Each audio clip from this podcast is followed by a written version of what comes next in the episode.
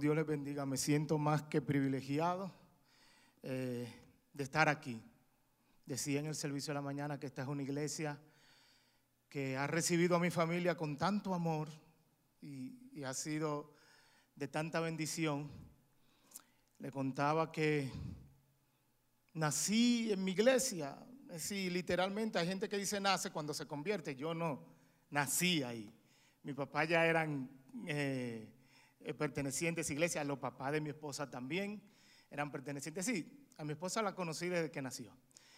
Eh, sí, y nacimos literalmente, ya tengo 49 años.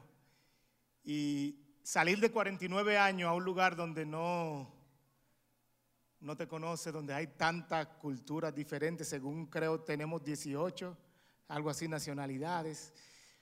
Tanta, es, pero la verdad que ha sido una iglesia que nos ha demostrado mucho amor y han hecho que la transición sea mucho más fácil de lo que esperamos. Sigan así porque yo creo que la Biblia dice que si en algo realmente conocemos que hemos sido alcanzados por Dios es en el amor. El que no tiene amor no ha conocido a Dios. Y la Biblia dice, ¿cómo tú le puedes decir que amas a Dios que no ve y no amas a tu hermano quien ve? Y esta iglesia ha sido de mucha bendición y mucho amor, así que le agradezco, lo tenemos en nuestros corazones, aún en el poco tiempo que tenemos. Sigan así, porque así también evangelizamos y mostramos al mundo quién es nuestro Dios.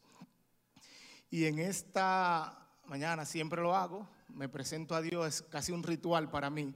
No me gusta comenzar a predicar sin, sin presentarme a Dios, porque entiendo como que me quedo, se queda el hombre y aquí el hombre no tiene que prevalecer, aquí prevalece Dios, porque es el único que puede hacer grandes cambios y grandes cosas. Así que permítame presentarme. Padre nuestro que estás en los cielos, te alabo, te glorifico, te doy honra y gloria, oh Dios. Estoy aquí delante de ti declarándome incompetente, impotente para poder llenar las necesidades de tu pueblo pero sabiendo que sí tenemos un Espíritu Santo que está con y en nosotros para proveer todas las herramientas que necesitamos, Señor, para dar la palabra necesaria para tu pueblo. Y a ese Espíritu Santo le estamos pidiendo que tomes el control absoluto de mi boca, de mi cuerpo, de, de mis pasos, de todo lo que voy a hacer, y que Él sea que ministre a cada una de las necesidades de esta iglesia. Gracias, Señor, en el nombre poderoso de Jesús. Amén. En este mes eh, la iglesia ha decidido comenzar a hablar, y qué bueno, eso me gustó. Como es como que hemos vuelto al inicio, hablar de la Trinidad, Padre, Hijo y Espíritu Santo. Y eso a mí me encanta porque a veces necesitamos ver a dónde inicia todo, a dónde comienza todo. Y por eso hoy, eh, en estos domingo hemos visto cómo el pastor ha hablado sobre el Padre y queremos continuar hablando sobre el Padre. Y el tema que tenemos para hoy es el amor del Padre. Nos adentramos al mes denominado el mes del amor y la amistad. Y es bonito, siempre lo he dicho, no soy de esas personas que, que a todo lo encuentro un defecto, no, es bonito que tengamos un mes donde resaltemos el amor y la amistad perfecto y como eh, dentro del mes tenemos un día que exclusivamente también, todo eso es bonito. Y yo sé que hay gente que dice, no, que el amor no es de un mes, es verdad. Pero si cogimos un mes para hacerlo, amén, porque al final tendremos que utilizar el amor los 365 días del año.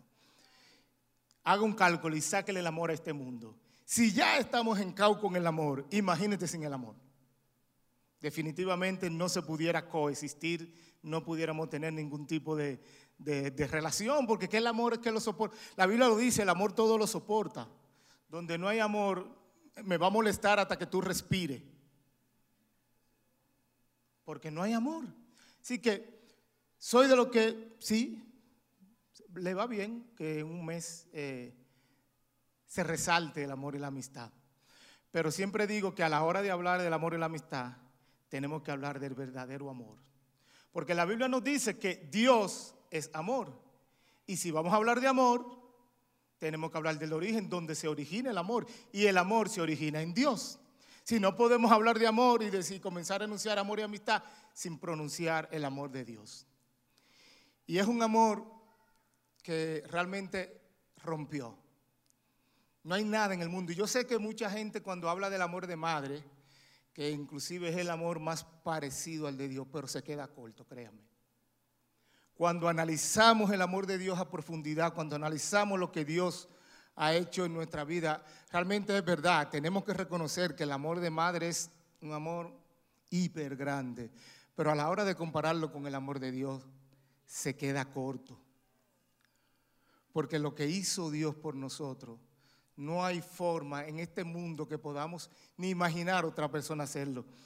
Y por eso me gustaría leer en Juan 3:16, es un versículo que yo sé que es icónico, siempre he dicho, son de esos versículos que te enseñan desde la escuela dominical y son de esos versículos que se repiten. Son, en la Biblia hay varios versículos icónicos, Salmo 23, el 91, pero este es uno de ellos.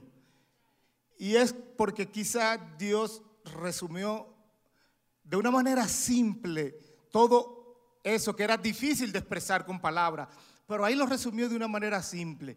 Y el apóstol Juan, inspirado por el Espíritu Santo, escribió así, porque de tal manera amó Dios al mundo, que ha dado a su Hijo unigénito, para que todo aquel que en Él cree no se pierda, mas tenga vida eterna. Y como decía, la, Biblia fue inspirada por Dios y eso lo tenemos claro, porque si analizamos, es imposible.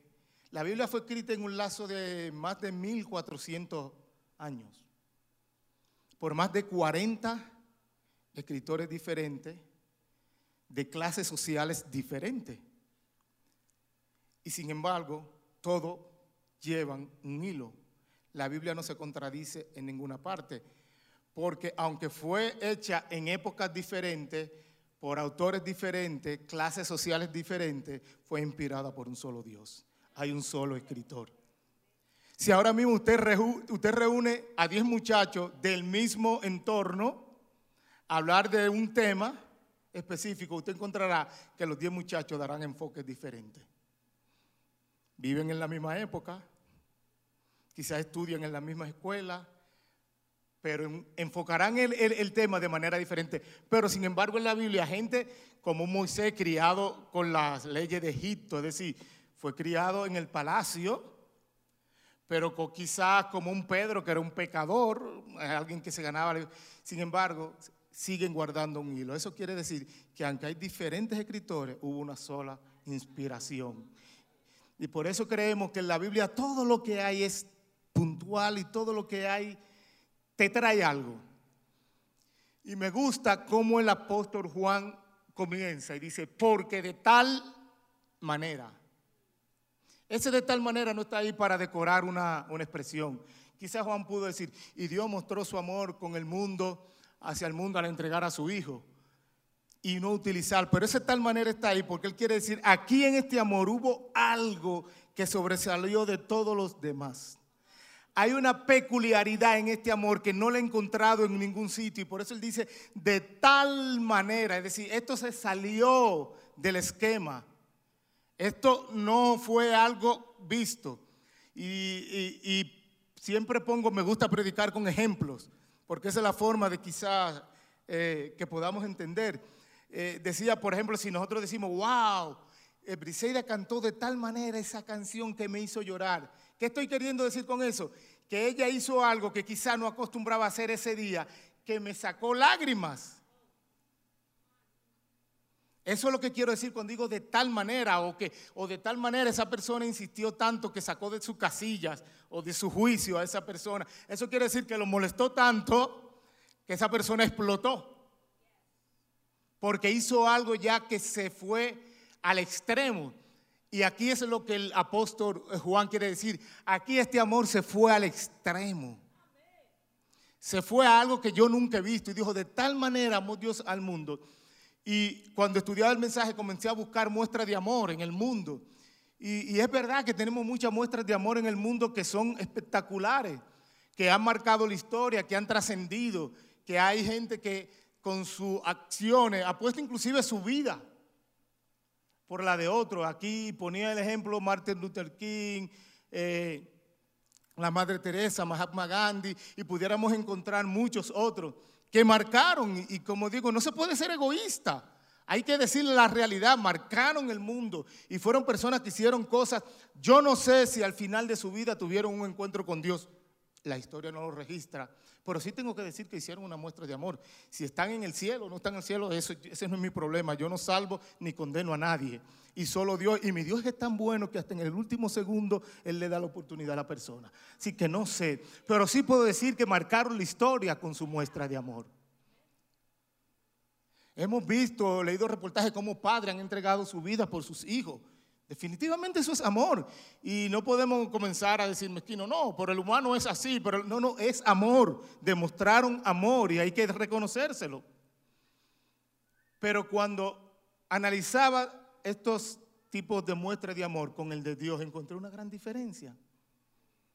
Cada una de estas personas mostraron amor por quizá gente que amaban, gente que eran cercanas, o un grupo, eh, una comunidad un pueblo, un grupo étnico, una raza, por lo que sea que ellos se identificaban con eso. Y eso los impulsó a mostrar ese amor. Sí, había un, si podríamos decir, había cierto interés. Pero miren qué lo diferencia con el amor de Dios. Vayamos a, a Romanos 5, 8. Romanos 5, 8 dice, mas Dios muestra su amor para con nosotros, en que siendo aún pecadores, Cristo murió por nosotros. Aquí hay una diferencia muy clara. Mientras estas personas demostraban amor, quizá por gente que querían, por gente que se identificaban, quizá por gente que estaban viviendo en la misma situación de ellos, porque quizá mucho eh, Martin Luther King vivía la misma situación por la gente que él decidió defender. Pero no era así con Dios. No era así con Dios. yo recuerdo una vez, tú sabes, yo soy un poquito inquieto a veces a la hora de, preguntar y saqué un hijo así también. Él está sentado ahí, él sabe quién es. Pero soy muy, era muy preguntón y recuerdo que en una edad muy escasa, creo que tenía nueve años, estaban en una escuela dominical y le pregunto, estamos hablando del sacrificio de Cristo y del gran amor. Y yo le digo al profesor, ve acá, si Dios nos amó tanto, ¿por qué Él permitió que, que Adán y Eva pecaran? Si Él sabía que después de ese pecado muchos iban a morir y muchos iban a entrar en condenación. El profesor sudó, gaguió. Al final no me pudo responder, porque ¿cómo tú le explicas a un muchachito de nueve años que te salga con semejante pregunta cuestionando el amor de Dios.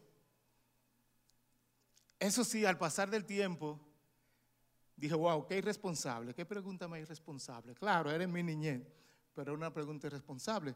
Porque imagínate ese panorama, que usted tiene a su hijo y le dice, mira mi hijo, esta comida que está aquí en el plato eh, marrón es la tuya y el jugo que está aquí en el vaso rojo es el tuyo para que tú te lo comas. Te preparé tu comida favorita, lo que más te gusta. Y aparte de eso, arriba de, la mesita te dejé un dinero por si quieres en la tarde, después que te dé hambre, ir y salir a comprar algo, también lo haga. Ahora, la comida que está en el plato blanco y en el vaso aluminio es la de tu papá.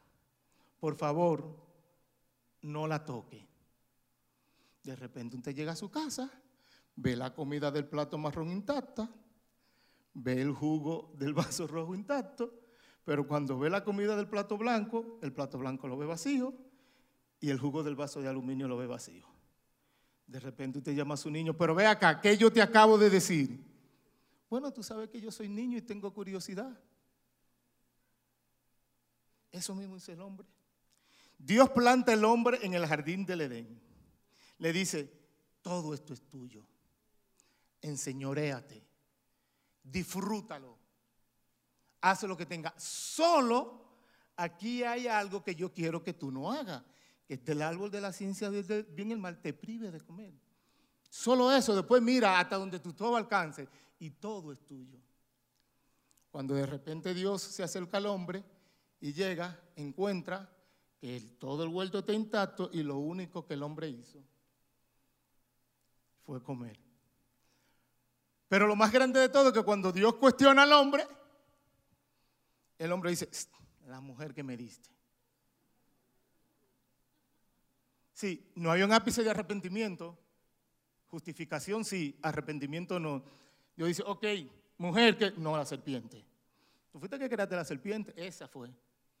Sí, todavía cometen el error, todavía eh, hacen, desobedecen a Dios y no hay un ápice de arrepentimiento en la humanidad. La humanidad no reconoce que se equivocó, comienza a buscar justificación. Y eso es un problema más grave cuando no podemos reconocer nuestros errores. Porque el, principio básico para usted resolver un problema es reconocer que hay un problema. Si no reconoce eso, no hay solución. Pero usted sabe que pues, Dios tuvo que tomar acciones, pero el hombre, ¿sabe lo que le dijo? Es más, ¿tú sabes qué? Con mis acciones te voy a demostrar que yo no te necesito, Dios. Y comenzó a vivir de una manera. Es más, Tú dices que eres Dios, pero yo voy a crear mi propio Dios. Yo voy a elaborar mi propio dioses de barro, de madera, de cualquier elemento que yo encuentre, lo voy a elaborar, le voy a dar forma. Y a esos dioses que, le, voy a pedir mis milagros, a esos dioses les voy a decir que manden la lluvia, a esos dioses les voy a decir que prosperen mi vida. Dioses que yo voy a controlar. Y a ti no te voy a dar adoración. Así que olvídate de eso pero va más lejos. Le dije, es más, todos esos recursos que tú me has dado, tú ves, todos los recursos que tú me has dado, los voy a utilizar para demostrar que tú no existes. Voy a demostrar que tú eres un mito. Con todos tus mismos recursos que tú me estás dando yo. Y de hecho, eso es lo que vivimos. La ciencia ha gastado dinero en demostrar la inexistencia de Dios, que si ese dinero se cogiera para erradicar la hambruna, quedara todavía dinero pero se ha esforzado en hacernos creer que un Dios no existe y en hacernos entender que nosotros debemos vivir de la manera que nosotros querramos. Ahora hay una teoría que vive como tú te sientas, como tú te percibas. Olvida tu realidad biológica, olvida tu realidad natural y vive como tú te percibas. Es ridículo. Pero ese es el hombre lo que le ha dicho a Dios. Yo voy a hacer tus leyes morales, olvídate de ellas. Yo voy a vivir bajo mis propias leyes morales. Las tuyas no me importan. Eso ha hecho la humanidad. Pero decía, wow, yo me imagino a Dios desde el cielo diciendo, ¿tú sabes qué? Me, me ofende, me niegas, me desobedece. Podrás hacer todo eso pero nunca podrás hacer que te deje de amar. Cuando yo estudiaba eso, decía, Dios, tú eres el Dios todopoderoso, el Dios que creó todo el universo, el Dios que era Dios antes del hombre, con el hombre y seguiría siendo Dios sin el hombre. Pudiste decidir en ese momento, decir, tú sabes qué humanidad, te erradico, te borro y hago que nadie ni siquiera se haya enterado de que tú existís. Pero es algo que él decidió, te voy a amar, te voy a tender la mano, si vienes a mí te restauro. Y me imagino a Dios viendo todas esas eh, eh, eh, agresiones del hombre, y es duro, como digo, porque vamos a estar claros, es casi de manera natural el que te agrede, ¿qué tú haces? Si alguien levanta la mano, ¿qué de manera natural tú haces? Es una autodefensa. Dios ni siquiera se defendió. Solo mantuvo su mano ahí, diciéndole, puedes hacer lo que haga, pero no vas a poder que yo te deje de amar. ¿Usted está entendiendo eso? ¿Usted está entendiendo la dimensión del amor que yo le estoy hablando? Por eso es que el apóstol dice, de tal manera.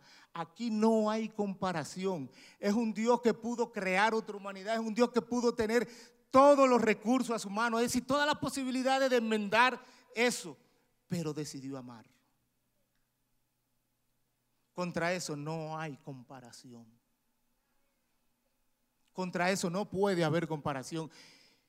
Y yo decía esta mañana que cuando estudiaba eso, como que me asfixiaba, como que decía, porque es que a veces el amor de Dios es tan cotidiano en nuestra vida, nos libra de accidentes, provisión, hace que nuestra empresa prospere, que ya se hace rutinario y para nosotros es como una vez, ya. Ah, sí, eh, yo pongo mi negocio en las manos de Dios, pero si tengo que un día cerrarlo por Dios, no, eso no. Aguántate, Dios, ahí no. Se nos vuelve tan rutinario que es que no alcanzamos a entender lo que Dios hizo. Hermanos, si de verdad analizáramos día a día lo que el Señor mostró, viviríamos de rodillas delante de Dios. Viviríamos de rodillas. Pero otra peculiaridad que vi en el amor de Dios, y ojalá me pudieran poner el versículo, ahí está, dice que ha dado a su hijo, y hay una palabra, no su hijo, unigénito, el único. No había otro hijo, solo había uno. Y yo digo, aquí los que somos padres, levanten las manos. Los hijos son una bendición, aunque a veces uno quiere ahorcarlo, pero son una bendición.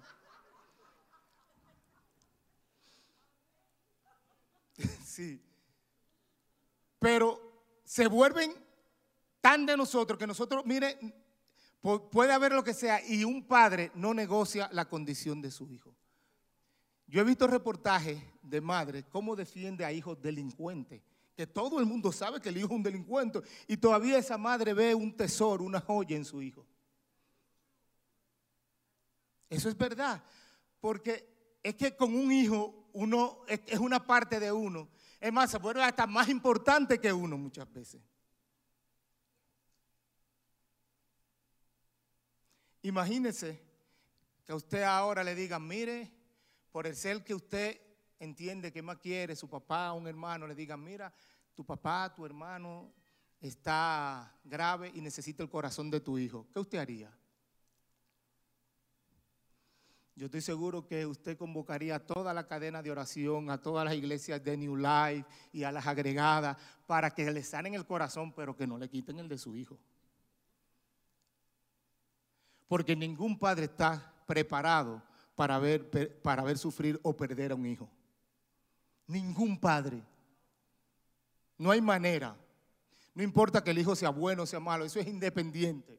Ningún padre está preparado para entregar su hijo. Pero vayámonos a un extremo. Usted imagina que le dijeran, el ladrón que entró a tu casa con el revólver en el mano, dispuesto a matarte por lo tuyo, lo que tú te ganaste con sudor, ese ladrón en el intento lo hirieron y ahora necesita el corazón de tu hijo. ¿Qué usted haría?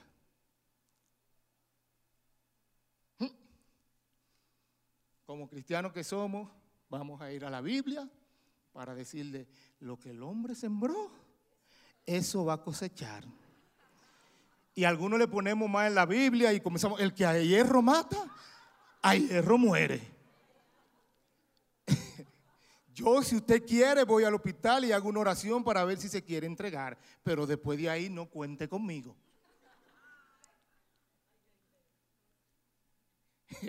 Tenemos que estar claro, ningún padre aquí le daría el corazón a un delincuente que intentó hacerlo daño.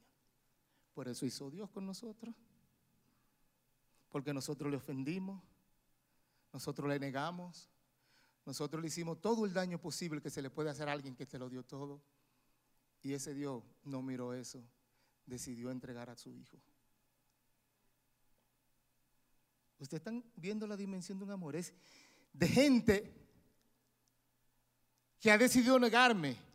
Pero miren, como yo decía en el, en el, otro culto, es gente que después que Dios todavía le manda al hijo, se lo desprecian, se lo castigan, se lo abofetean, se lo clavan en una cruz. Yo le decía, ahí mismo yo le digo a Dios, hey Jesús, aborta, viene, tranqui, coge para acá, deja esa gente. Porque total, no se lo merecen. Pero me imagino a un Jesús diciéndole, Dios, no puedo bajarme. Porque hay un Ismael allá que va a nacer en un pueblecito que se llama San Pedro de Macorís. República Dominicana me necesita necesita de mi amor. Hay una Elizabeth que testificaba ahorita que si yo no voy a rescatarla, su corazón sigue lleno de odio. No me puedo bajar de esta cruz. No me puedo bajar de esta cruz porque hay gente que he decidido amar y me necesita.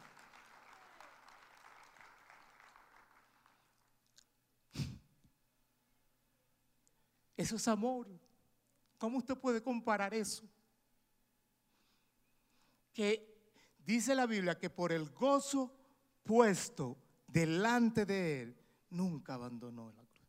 Y créame que Jesús lo sintió, porque en un momento le dijo a Dios, mira, y Dios, si tú, puedes, pasa de mí esta copa. Porque Jesús era Dios, pero era 100% hombre. Cuando lo pellizcaban, mm, sentía el pellizco. Si ponía la mano en la candela, sentía el calor. Él lo sentía todo. Pero por el gozo puesto, ¿y sabes cuál es el gozo puesto? Tú, Orlando, tú, Briseida, Ana, Camila, todos nosotros, era el gozo que Jesús tenía frente a.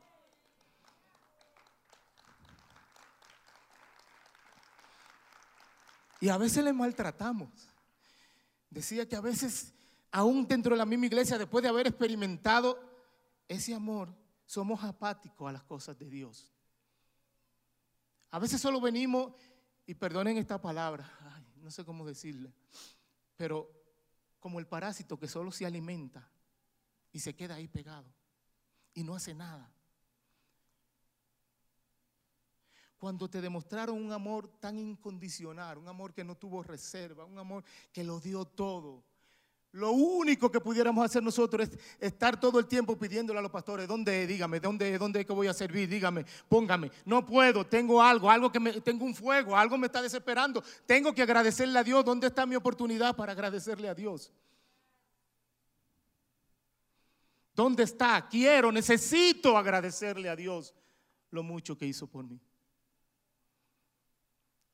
Porque es que, mire, wow. Yo no sé cómo hay personas, porque la gente cree, Dios te da el talento y la iglesia necesita de tu talento. Eso es como que muchos dicen que, no, si eh, Dios no te necesita, no, Dios te necesita. Créeme que Dios te necesita. Y si te dio el talento es porque necesita que tu talento tú lo pongas a disposición de Él. No se cree ese embuste de que no, si Dios no lo hace contigo, no, es contigo que lo tiene que hacer. Y es contigo que lo quiere hacer.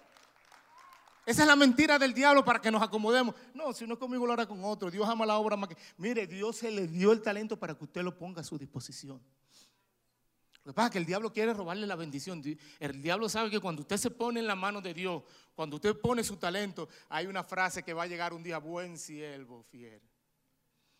En lo poco me fuiste fiel y en lo mucho te pondré. El diablo no quiere que usted oiga esa frase.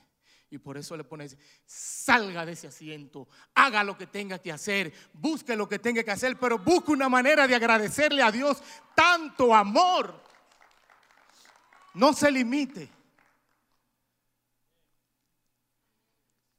Yo recuerdo cuando le dije que sí a Dios. Fue una situación muy difícil de mi vida. Fue guiando mi carro desde mi ciudad natal San Pedro hasta Santo Domingo. Estaba como una hora, hora a mi trabajo. Estaba pasando por una, una situación difícil económica, sentimental en mi matrimonio. Trabajaba más de 16 horas diarias. Yo me iba temprano en la mañana de mi casa, regresaba a las 2, a las 3, a veces hasta las 4, dormía dos horas, cogía mi carro y otra vez lo mismo. Lo mismo, lo mismo, día tras día, de domingo a domingo, de domingo a domingo.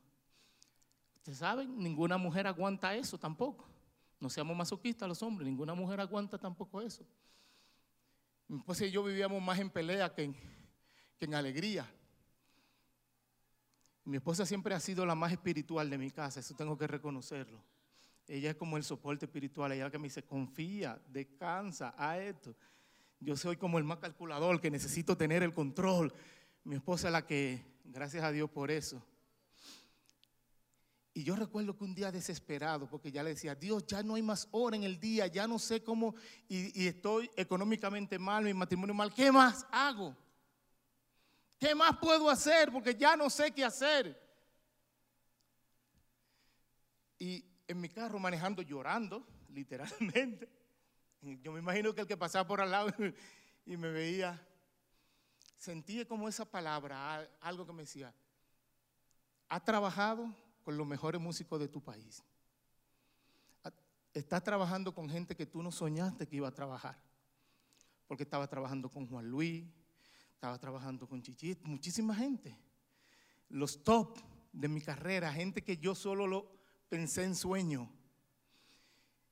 Y me, hizo una pregunta, ¿qué tienes?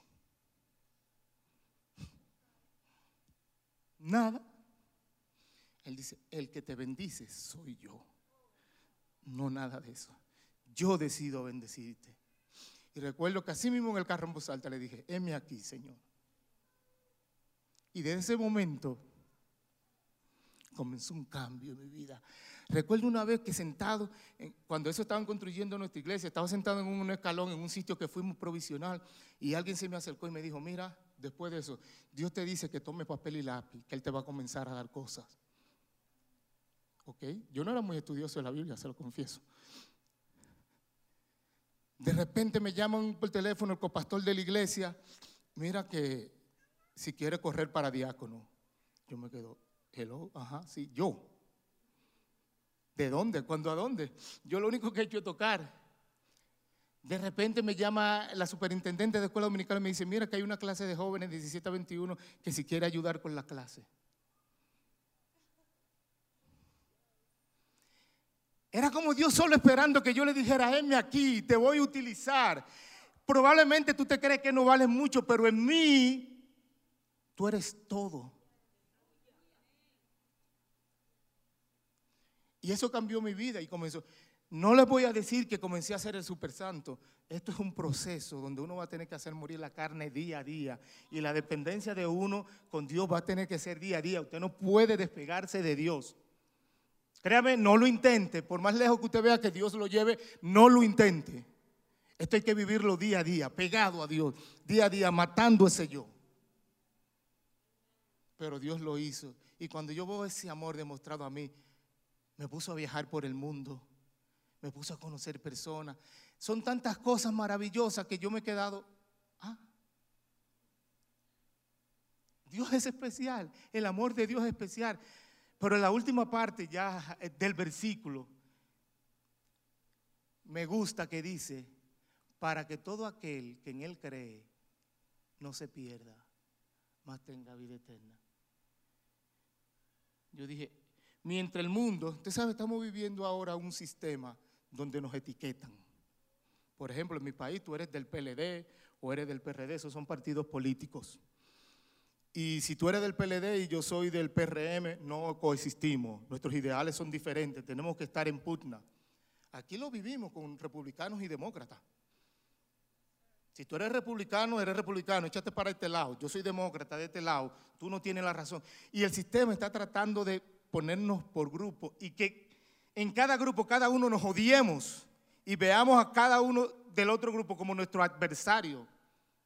Cuando somos, realmente aquí hay demócratas y republicanos, pero es una nación.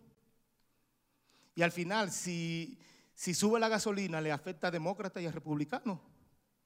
Si, si baja la gasolina también, le beneficia a demócratas y a republicanos. Al final, todo lo que pasa en este país le afecta a uno y a otro.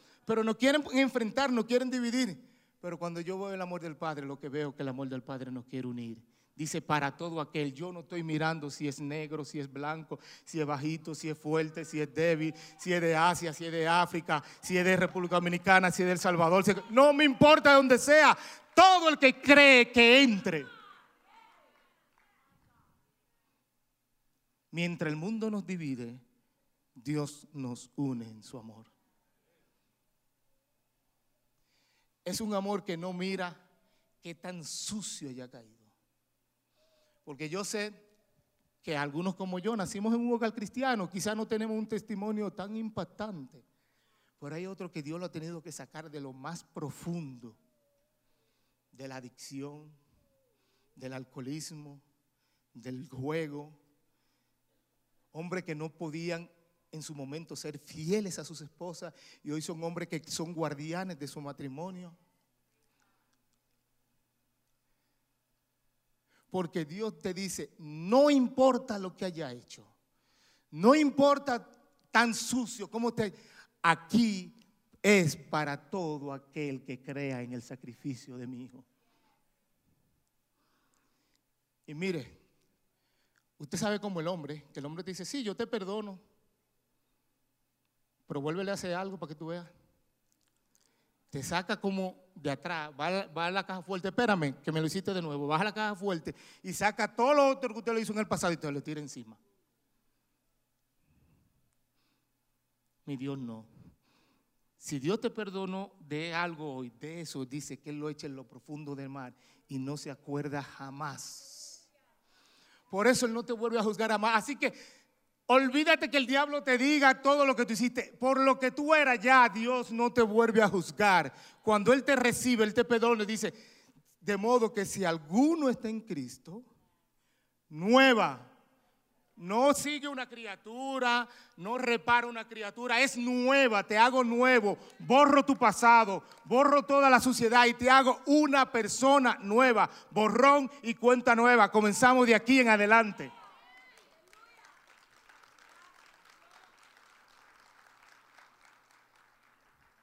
No es un amor que vive pensando, me fallaste una vez, otra vez, te voy a perdonar. No, el que me lo hace ya tres veces, ya yo soy el bárbaro. Dios dice, mientras tenga un ápice y un aliento de vida, mientras respire, mi mano estará ahí para ti. Y en el momento que te decida, puede ser hasta en ese momento de la muerte, voy a estar para ti. Y no quiero que con este mensaje, lo decía en la mañana, crean que estamos ante un Dios flojo, un Dios irresponsable. No, Dios es justo. Y probablemente, de hecho, es así nuestras acciones traen consecuencias y muchos de nosotros vamos a ser perdonados por Dios, pero vamos a tener que cargar con las consecuencias de nuestras acciones. Por ejemplo, si yo solo le soy infiel a mi esposa y de esa infidelidad nace un hijo, quizás mi esposa me pueda perdonar, Dios me pueda perdonar, pero Dios no va a matar el hijo. Yo tendré que como hombre hacerme responsable de las consecuencias de mi pecado y tratar de hacer lo mejor que yo pueda. Si tus acciones traen consecuencias y probablemente tenga que vivir con la consecuencia, pero te aseguro que también tendrás el perdón de Dios. Porque Dios no está malcriando muchachos ni malcriando personas. Dios es justo y Él dice que no quiere ver nada con el pecado. Y, en la palabra dice que el pecado nos aleja de Dios. Pero oiga bien eso, no se aleja, no aleja a Dios de mí me aleja a mí de Dios. Es como si Dios estuviera ahí. Cada vez que yo peco, yo hago así. Yo hago así. Cada vez que yo peco, yo me voy alejando de Dios. Dios sigue en el mismo lugar, permaneciendo fiel y diciéndote, si decide acercarte, te espero aquí en este lugar. Te espero aquí en este lugar. Yo no sé si tú en tu casa, aquí, ¿Cómo te has sentido? ¿Cómo ha sido tu vida? No lo sé. Porque a veces, muchas veces somos como el payaso. Que estamos frente a la gente riendo y por dentro destrozado. Yo no sé cuál fue, qué fue lo que causó tu destrucción. Que te ha marcado de tal forma que como decía Elizabeth en el testimonio, me encantó y gracias por tu valentía. Que te han hecho estar inclusive aquí, pero lleno de odio lleno de resentimiento, lleno de rencor, quizás tu padre que dijo algo a un hermano, a un amigo, a una novia, que te marcó y todavía eso tú no lo has sacado de ahí. No has aprendido a perdonar. Te voy a decir algo. Tú no eres tan diferente como esa persona que te ofendió. ¿Tú te imaginas que Dios hubiera adoptado la misma actitud contigo? Hubiera dicho, no, Ismael me ha ofendido tanto. Y Ismael, ha dicho tantas cosas de mí que ya yo no lo voy a perdonar. ¿Tú te imaginas que Dios tomara esa actitud conmigo? ¿Qué sería de mi vida? Hoy yo no estaría aquí. Hoy yo no estaría aquí. Así que si hay algo, dile a Satanás, ¿tú sabes qué es Satanás? Hasta hoy oí tu voz. Hasta hoy albergué un rencor que lo único que ha hecho es consumirme lo único que ha hecho que yo no pueda experimentar ese amor tan grande. Voy a arreglar mi situación con quien tenga que arreglarle y vengo delante de Dios a que su amor me restaure. Yo siempre digo, el que vive en una raíz de amargura por una persona pierde dos veces. Tienes una raíz de amargura y esa persona controla su situación cada vez porque, por ejemplo, si yo tengo un problema con la pastora, cada vez que la pastora llega al lugar donde yo estoy, ella va a cambiar mi estado de ánimo me ganó dos veces. Tenemos el problema y hace que donde ella esté yo cambie de ánimo y no disfrute. Suelte eso. Sea libre. Comience a disfrutar, comience a proyectar el amor que proyectaron por usted. Salga, dígale al diablo, mire, olvídate de eso. A mí me perdonaron más que lo que yo tengo que perdonarle a aquel. Lo perdono y comienzo a vivir una vida nueva.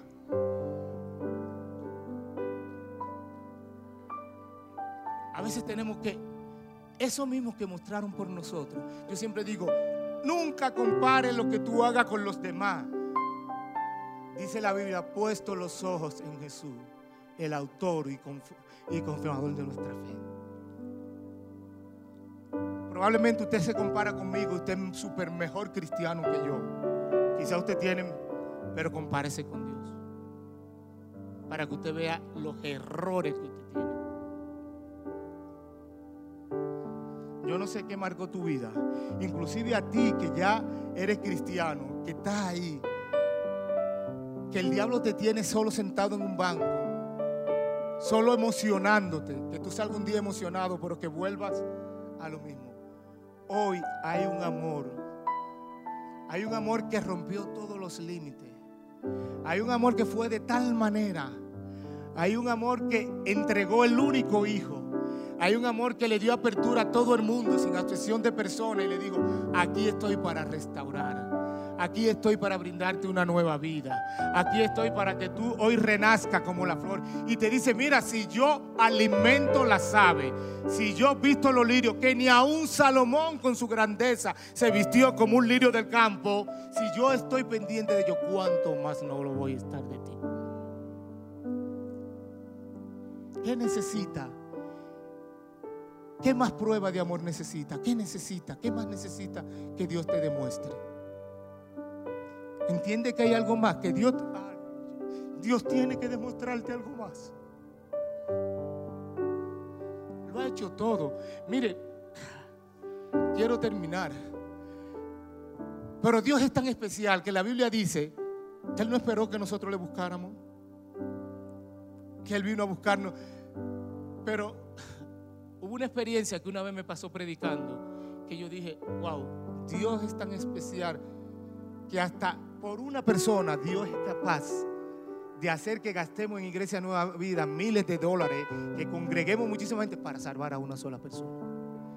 Y me lo hizo entender en un mensaje a mí. Una vez estaba predicando en mi iglesia, era la sociedad de jóvenes, creo. Y era como si me estuvieran dando martillazo, porque yo veía a la gente todo menos pendiente a lo que yo estaba hablando yo por dentro me decía, y es que yo estoy hablando tanto disparate. ¿Qué es lo que está pasando? Era como algo apático.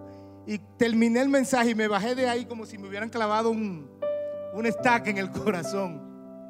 Porque entendía que allí no había sucedido nada. Veía gente con sus celulares, veía todo el mundo apático. Para mí era el peor mensaje que yo había dado en toda mi vida. Y luego que acaba el culto se acerca una persona y me dice, wow, varón, gracias. Yo tenía que tomar una decisión de aquí al lunes y ya Dios me habló y sé qué voy a hacer. Dios me hizo preparar un mensaje no para la iglesia, me lo hizo preparar para una sola persona. Así es Dios. Él no solo te provee el camino, sino que Él mueve la ficha para atraerte. Él es tan especial que Él es capaz de hacer que gastemos, que prendamos todas estas luces, que todo este piano, que todo este andamiaje se mueva para salvarte a ti. Para hacerte entender a ti hoy que hay amor y que tú eres importante para Él. Yo no sé si hay alguien aquí que no le ha dado la oportunidad a Dios a ese amor que penetra su vida. Si hay alguien que no le ha permitido a Dios penetrar a su vida, yo le invito esta mañana, tanto aquí como en sus casas que no ven, que levanten las manos. Hoy Dios quiere entrar a tu corazón. Hoy Dios quiere entrar a tu vida. Hoy Dios quiere decirte, tengo amor para ti. Si es así, me gustaría ver tu mano levantada. Y allí en casa también lo puedes hacer. Yo no te tengo que ver, el que te tiene que ver es Dios. Porque Él es que te va a salvar. Él es que te va a redimir. Si hay alguien que quiere aceptar a Dios, en este momento yo le digo, alce su mano. Hay amor. Hay amor. Veo una mano allá atrás. Hay amor. Veo otra ahí. Hay amor. Aquí hay amor. Hay salvación. Es el momento especial. No te vayas de aquí. Hoy Dios te trajo aquí para decirte que te ama.